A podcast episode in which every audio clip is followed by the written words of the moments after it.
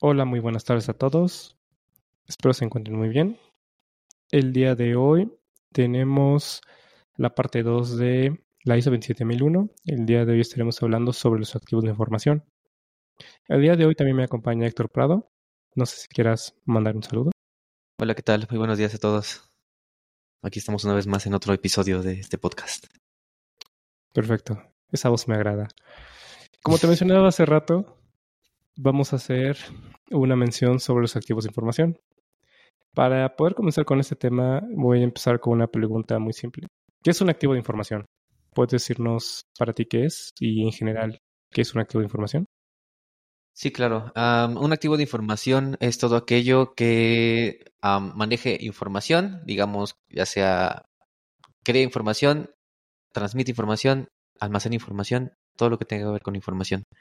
Entonces, digamos que un documento es un activo de información, eh, un servidor obviamente es un activo de información, toda tu red interna es un activo de información. Um, entonces, sí, básicamente todo lo que tenga que ver con o que tenga un contacto con información es un activo. Ok, eh, muchas gracias por la definición. Y bueno, mm, teniendo en cuenta este tema, ¿por qué es importante identificar estos activos de información? ¿Qué, ¿Cuál es la necesidad o por qué surge esta, esta actividad de identificarlos?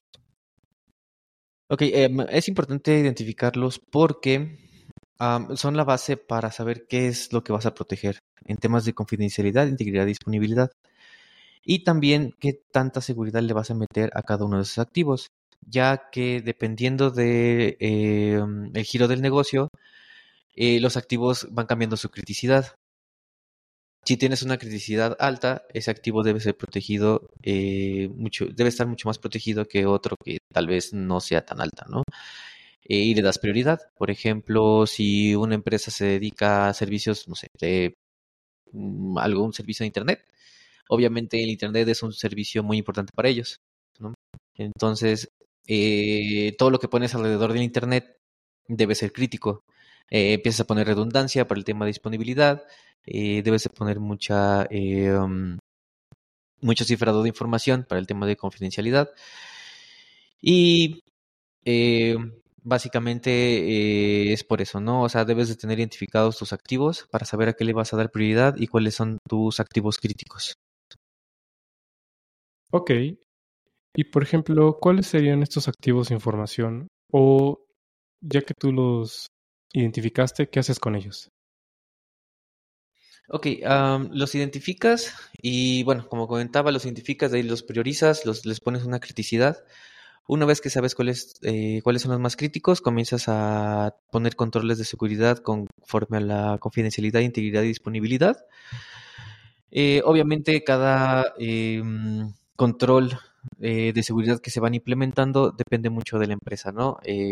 obviamente temas económicos, temas operativos, eh, temas de si es viable o no. Ahí eh, se empieza a ver mucho la parte de la estrategia del negocio.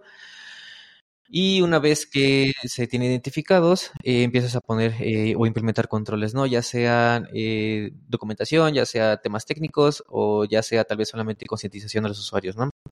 Pero siempre es importante poner esos controles en esos activos críticos y ya más del más crítico al menos crítico tal vez en algunos menos críticos sí se puede decir, ¿sabes qué?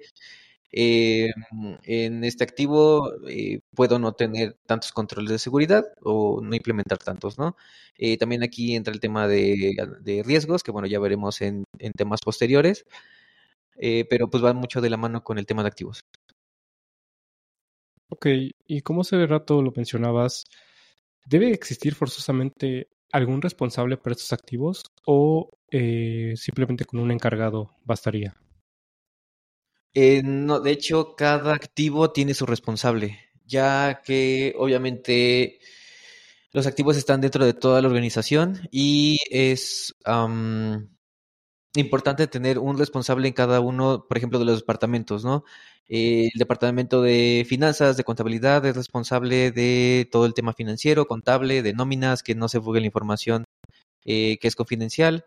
Eh, por ejemplo, si hay un eh, departamento de departamento médico, Ellos son los responsables de que la información de los empleados eh, del tema médico no sea eh, fugado, por ejemplo, ¿no? Todo el tema de confidencialidad. Eh, ahí también es muy importante y ahí debe estar un responsable de, esa información. Y así sucesivamente, en cada uno de los departamentos siempre debe haber un em, responsable, ¿no? Eh, aquí, bueno, viene mucho el tema de responsabilidad, roles y responsabilidades, y es importante que eh, esté bien separada esa responsabilidad y bien definida. Hace rato mencionabas mucho la parte de concientizar a los usuarios. Eh, ¿Existe alguna manera, una forma para que ellos estén conscientes de que estos activos eh, son parte de ellos y saben la importancia que tienen? Sí, claro. De hecho, es muy importante que en tu plan de concientización de usuarios exista el tema de, de los activos de información, que ellos sepan qué documentos trabajan dentro de su área, qué documentos son confidenciales, eh, qué controles se debe implementar para que no exista una fuga de información. Eh, aquí también un tema importante en los activos es tener claro y tener bien definido en la empresa eh, el tema de clasificación de información. Normalmente en las empresas eh, se tienen cuatro niveles, que es eh, público, interno, confidencial y estrictamente confidencial. también hay muchos que solamente dividen en tres, público, interno y confidencial.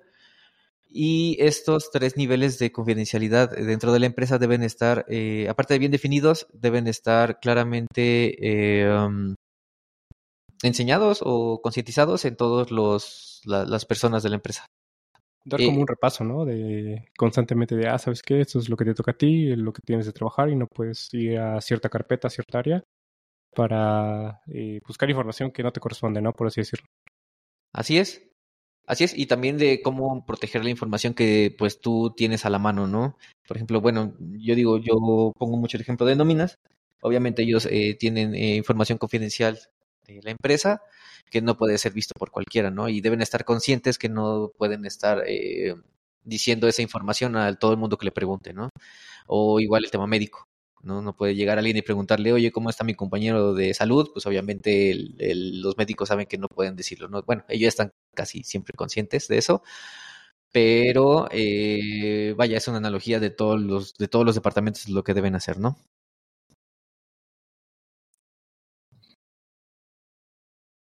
Y bueno, eh, pues es la importancia de, tener un activo de información. Si tú no tienes identificado qué activos debes proteger, pues obviamente pues no lo proteges. Si no lo, si no lo identificas, pues no lo, vas a, no lo vas a proteger y por ahí te pueden, eh, puede haber alguna fuga de información, algún hackeo, eh, etcétera, ¿no?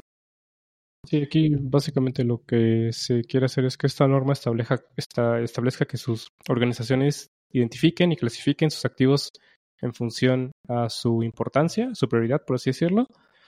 Eh, esta información es sensible y tiene un impacto muy grande el, el que se llegue a perder o cumpla alguna eh, regla que, no esté establecida.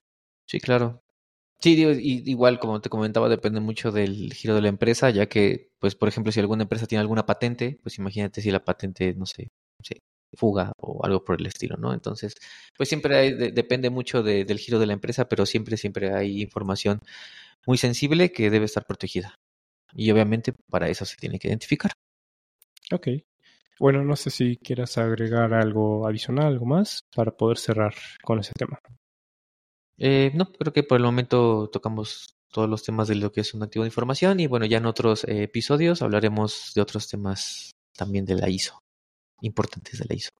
Ok, perfecto, me parece muy bien. Entonces, pues pasamos a despedirnos. Espero que este segundo episodio les haya gustado bastante y eh, sigan al pendiente para los demás episodios que vienen. Hasta luego, muchísimas gracias. Hasta luego, gracias.